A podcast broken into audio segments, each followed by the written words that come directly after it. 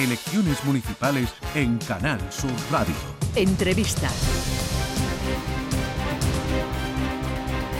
En virtud de la decisión de la Junta Electoral, de las entrevistas electorales, hoy hablamos con Daniel Pérez, candidato del PSOE a la alcaldía de Málaga, secretario general del PSOE en la provincia de Málaga. Daniel Pérez, buenos días. Buenos días. Hace cuatro años ya se presentó usted a las elecciones a la alcaldía de Málaga. Quedó en puertas, subió tres concejales, se quedó en 12, el actual alcalde, y de nuevo su contrincante gobierna con 14. ¿Con qué espíritu afronta usted este 28 de mayo? con el espíritu de poder gobernar la ciudad de Málaga después de 28 años de gobierno del Partido Popular. Como bien ha explicado, eh, hace cuatro años nos quedamos a las puertas. La investidura fue 16 votos de investidura Paco de la Torre, 15 Daniel Pérez y por tanto nos quedamos a uno. Ahora esta campaña va una campaña que va creciendo por día, en positivo, explicando las medidas, hablando de lo que la gente quiere que se le hable, de los problemas que hay de vivienda, de la falta de atención a los barrios. En definitiva, una campaña para gobernar la ciudad de Málaga en prácticamente ocho días que quedan de aquí al 28 de mayo. Además de Málaga ciudad, que vamos a hablar, quisiera que me dijera con qué expectativas ve usted a su partido, al PSOE, en estas elecciones. Quiero decir, si, si podrá contrarrestar el vuelco que el PP le dio al gobierno andaluz. En la provincia de Málaga vamos a sacar muy buen resultado. La, hace cuatro años el Partido Socialista ganó la elección en la provincia. Somos el partido que más alcalde y concejales tiene en la provincia y en esa línea vamos a seguir. Las elecciones autonómicas fueron un punto, fueron una situación concreta y cada, cada vecino cuando tiene que coger la papeleta sabe perfectamente en cada elección a quién está votando. Ahora se elige al alcalde, a la alcaldesa y en esa línea estamos trabajando. Pero ¿qué expectativas le augura usted a su partido en Andalucía? Muy, muy buena. Eh, el Partido Socialista de Andalucía va a ganar las elecciones municipales y va a ser la antesala también para ganar las elecciones generales el próximo diciembre cuando toquen. ¿Y la Diputación de Málaga? La Diputación de Málaga va a depender del resultado tanto de la Costa del Sol como del Partido Judicial de Málaga, porque en el resto de partidos judiciales el reparto de, diputados provinciales está bastante claro y bastante justo. Mm, hay opciones, está abierto y espero y confío que de una vez por todas, después desde el año 95 también podamos volver a ganar la Diputación.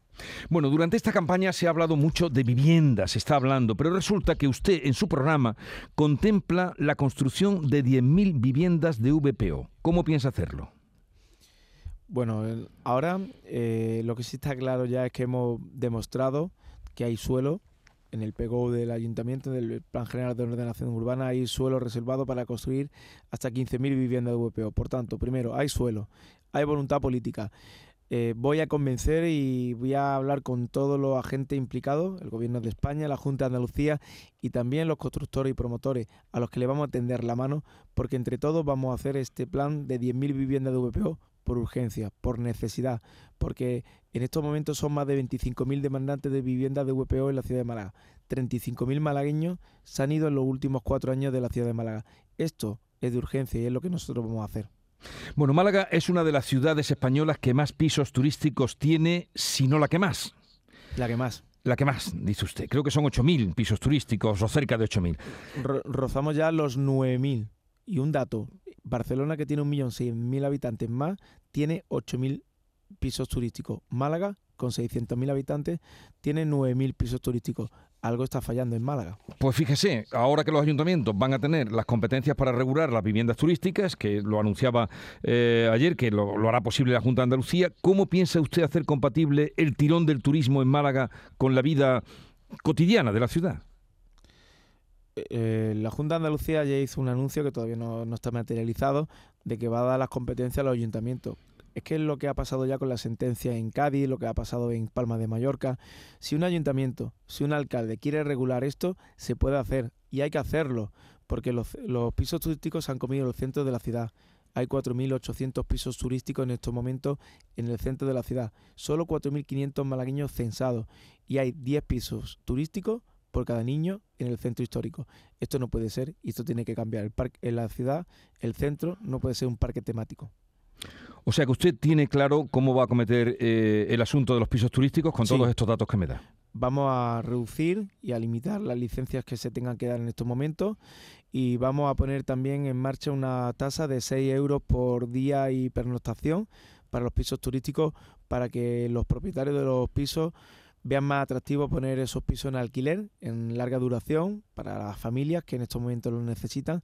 Y sobre todo porque ayer durante el debate que pudimos celebrar los candidatos pude poner eh, eh, de manifiesto a través de, un, de una fotografía que de una infografía que presentamos de los pisos turísticos que bueno de los pisos que hay en estos momentos en alquiler en Málaga y por menos de mil euros no hay nada. Y eso es consecuencia de que los pisos turísticos se han comido el centro y se están comiendo los barrios.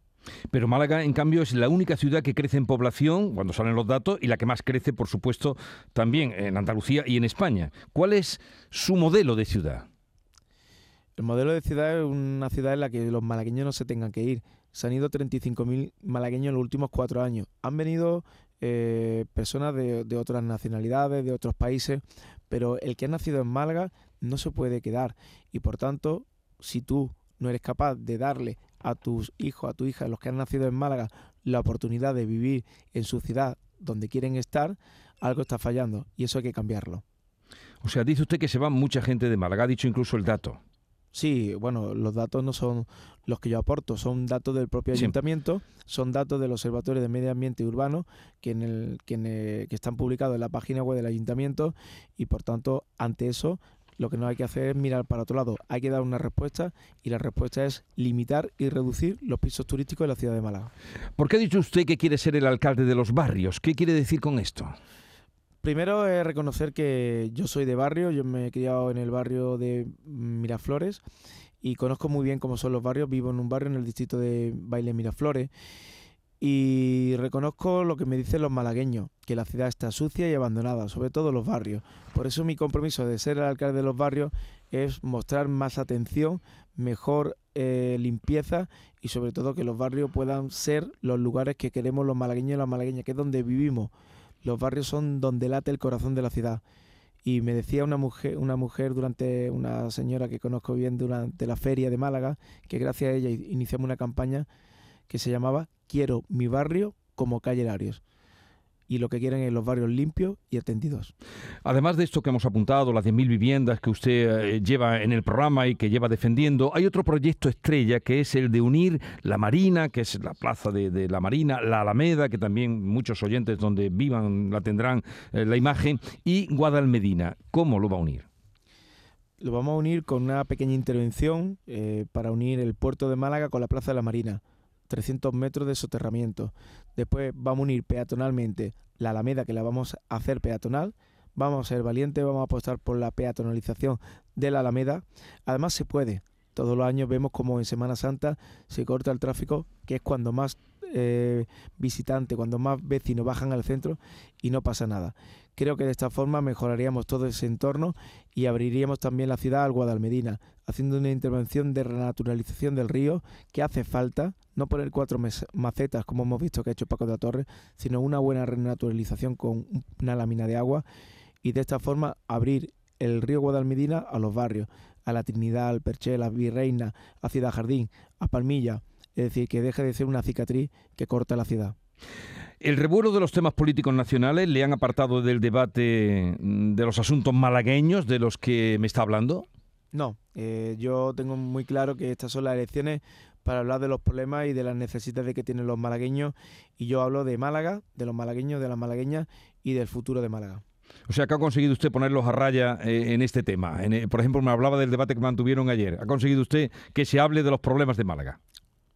En el día de ayer, durante el debate, hablamos solo y exclusivamente de los temas de Málaga. El alcalde, el señor de la Torre, intentó sacar ETA, porque es la línea que está sacando su partido, pero ningún partido lo siguió y por tanto pues, fue algo mm, circunstancial y momentáneo, pero de pasada.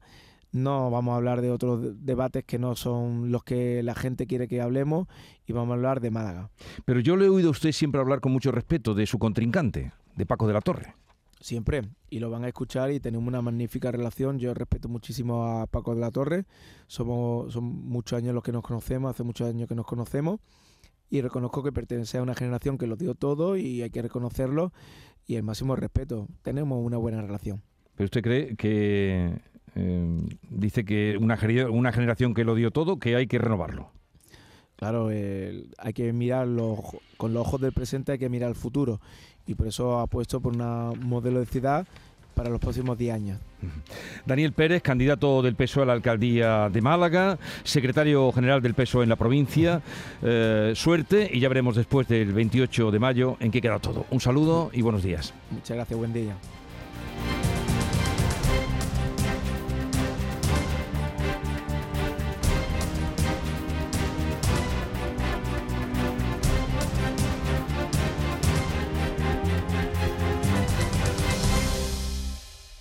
Elecciones municipales en Canal Sur Radio.